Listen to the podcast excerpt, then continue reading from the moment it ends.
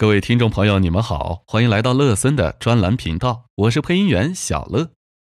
近期，一位咨询乐森的客户表示，自己买了泰康人寿的重疾险，过了犹豫期才知道自己心脏被除外，不在重疾险的保障范围内。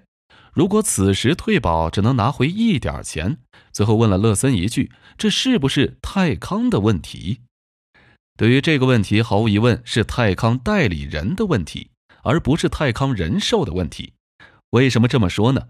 首先，我们要了解买人身保障型保险的基本流程。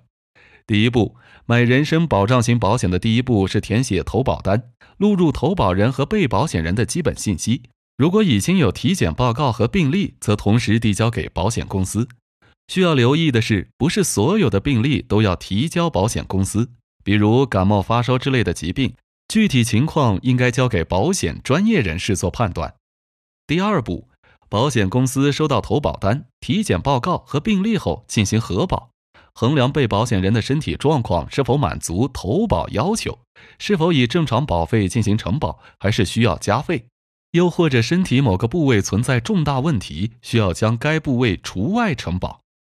当然，如果被保险人的身体状况较多，可能会被拒保。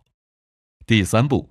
保险公司完成核保后，如果存在加费、除外不保和拒保情况，则会发出召会函件给保险代理人或经纪人，通过他们转达给客户。第四步，投保人收到召会函件，签字确认同意加费或者除外不保，保险公司才会正式承保。如果投保人不满意核保结果，可以终止投保，不会产生任何费用。在这个案例里面，我们可以很清楚的知道，这位客户在投保重疾险的时候，已经如实告知了自己的健康状况，把体检报告和病历上交给保险公司。但问题在于，为什么等到过了犹豫期才知道自己心脏被除外了呢？显然，他的代理人刻意隐瞒，并冒名顶替客户签字同意了保险公司的心脏除外函件，所以保险公司才正式承保。更过分的是。这名代理人不仅冒名顶替客户同意，还拖延到过了犹豫期才告诉客户，这是什么居心呢？